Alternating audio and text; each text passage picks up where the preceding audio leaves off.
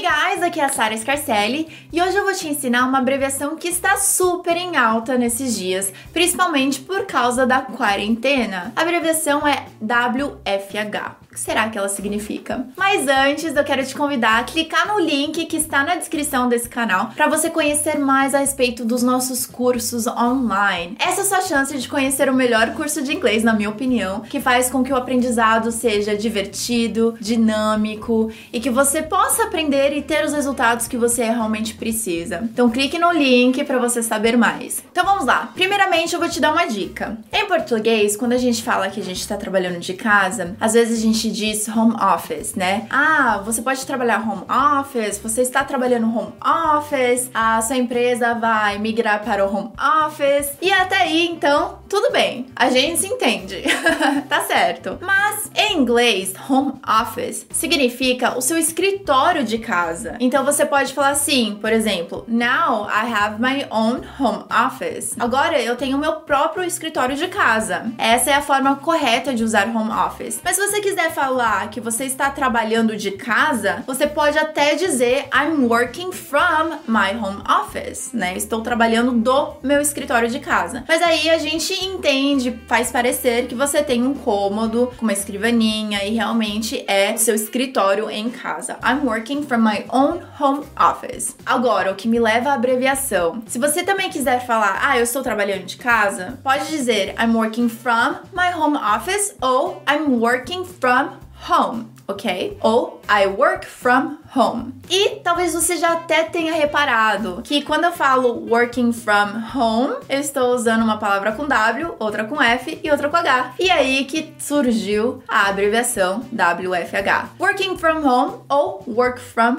home, tá bom? Outros exemplos. Are you able to work from home? I've been working from home since the quarantine began. People who don't have access to the internet cannot work from home. Então, como você pode ver, em todos esses exemplos eu usei a abreviação, mas eu não falei de forma abreviada, não falei WFH, não falei WFH, porque a gente usa essa abreviação para encurtar na comunicação escrita. Então, se você quiser, você pode escrever WFH em inglês, você pode twittar ou escrever em e-mails e tudo certo. Mas na hora de falar, sempre diga da forma extensa: working from home ou work from home. E uma outra questão é que essa abreviação às vezes nem precisa ser tão ao pé da letra assim. Por exemplo, eu posso escrever my working from home dress code is my pajama.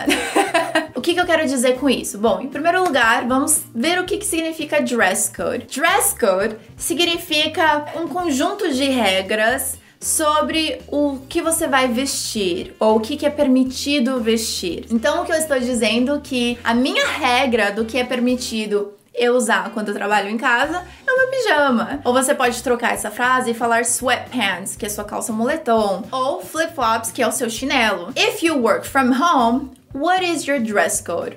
What is your working from home dress code? Qual que é a sua regra para trabalhar em casa?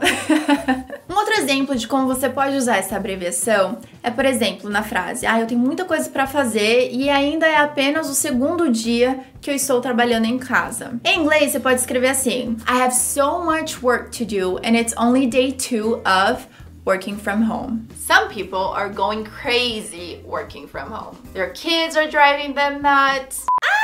So we've gotta hold it together. Some people are going nuts. Going nuts significa quando você está ficando louco. To go nuts é ficar louco. Some people are going nuts. To hold it together significa quando você não quer se deixar abalar. Então hold it together, não se abale, calma, segure firme and move on. Continue. Don't go nuts. Hold it together, we'll get through this together. Fique firme, fique forte, a gente vai continuar juntos, tá bom? Se você gostou desse vídeo, então se inscreva no meu canal para você ficar por dentro de todos os vídeos que eu postar sobre o inglês do dia a dia. Também me siga nas redes sociais e compartilhe esse vídeo com seus amigos, porque a maioria está trabalhando de casa. Most of us are working from home since the quarantine began right? So thank you so much for watching. Follow me on social media and I'll see you next week or every day on social media. I'll see you then. Bye guys!